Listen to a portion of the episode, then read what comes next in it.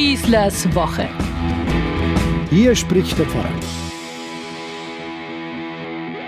Es ist weder ein Plan von oben noch purer Zufall, es ist das Leben selbst. Ich meine, so eine ungeplante Begegnung, so ein Erlebnis auf der Straße, sie machen das Leben aus. Sie treten einfach auf. Sie durchkreuzen das Leben, sind ungefragt da, bitten nicht um Erlaubnis und haben trotzdem eine unglaubliche Auswirkung auf uns. Also morgens beim Bäcker, was für eine Floskel, wie oft gebrauchen wir sie, um damit zu illustrieren, wie eingefahren und durchgetaktet unser Alltag doch ist.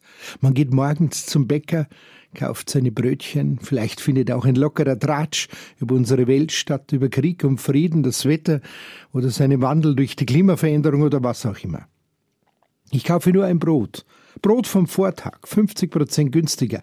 Ich liebe solche Aktionen, weil sie mir auch die Möglichkeit geben, etwas mitzuhelfen, die Lebensmittelverschwendung zu reduzieren. 2,70 Euro, sagt mir der junge Verkäufer mit Mundschutz, dessen Gesicht ich deswegen nicht ganz erkennen kann, was ich absolut respektiere. Und ich krame sofort in meinem Geldbeutel. Tut mir leid, sage ich. Ich hab's nicht klein. Ich gebe ihm einen 20-Euro-Schein. 2,60 Euro hätte ich klein gehabt. Aber ich will nicht noch weniger, nachdem die Waren ja eh schon reduziert sind. Macht nichts sagt der junge Mann, legt das Restgeld auf den Tresen, damit ich es aufnehmen und in den Geldbeutel stecken kann. Ich packe derweil das Brot in meinen Rucksack, nehme das Geld, verlasse den Laden, der nächste Kunde wird bereits bedient. Weit komme ich nicht, vielleicht zehn Meter. Ich stehe an der roten Ampel und warte auf mein Grün, da höre ich von jemandem rufen. Mein Herr, mein Herr.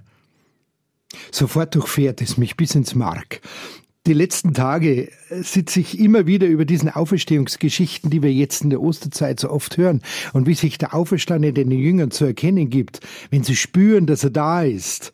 Thomas sagt, mein Herr und mein Gott. Die Jünger sagen, es ist der Herr, als sie ihn bei ihrem erfolglosen Fischfang am Ufer erkennen.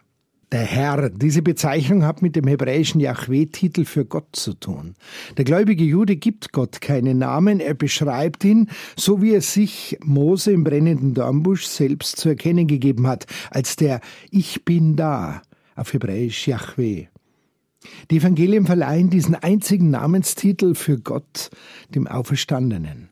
Es ist der Herr, sagen sie der, der da so schmählich am Kreuz gestorben ist, der gefoltert wurde, der gelitten hat, der alles andere als ein Herr in dieser Welt ist und so enden musste, der ist der einzige Herr über Leben und Tod. Das war das unerhört Neu an dieser neuen Religion und ihre Tischgemeinschaft, die keine Ausgrenzung kannte. Ihre Mahlgemeinschaft wurde zu einer ganz besonderen, Entschuldigung bitte, Brotzeit, an der alle, Heiden und Juden, Frei und Sklaven, Frauen und Männer geladen waren und teilnahmen. Mein Herr, höre ich noch einmal die Stimme rufen, schiebe meine Predigtvorbereitungsgedanken im Kopf wieder zur Seite, ich drehe mich um, und vor mir steht der junge Mann aus der Bäckerei. Hält mir einen 10-Euro-Schein vors Gesicht und sagt, den haben Sie aus Versehen liegen gelassen im Geschäft, mein Herr.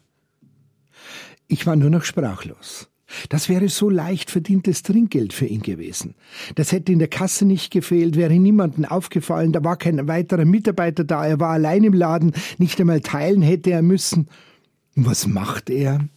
Läuft mir hinterher, lässt Laden und Kundschaft allein, wie der gute Hirte im Gleichnis seine 99 Schafe, nur um mir mein liegen gelassenes Restgeld zu bringen. Sie sind aber anständig, sage ich zu ihm, nahezu sprachlos in diesem Moment und nehme den Schein fast konsterniert entgegen. Er nickt nur und kehrt sofort wieder in sein Geschäft zurück. Nicht, dass ich das nicht kennen würde, was er da gerade gemacht hat. Jahrelang hätte ich als Wiesenkellner auf dem Oktoberfest tricksen und täuschen können, gerade bei betrunkenen Gästen. Immer wieder wurde ich gefragt, ob ich das auch machen würde.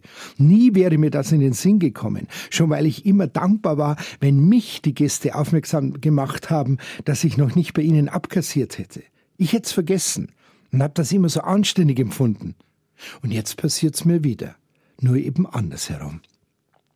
Ein junger, unscheinbarer Mann in einem unauffälligen Dienstgewerbe, der nicht am schneller Kasse und flotten Reibach ohne Risiko interessiert ist, sondern genau im richtigen Moment das tut, was, ja, was eben Beziehung schafft.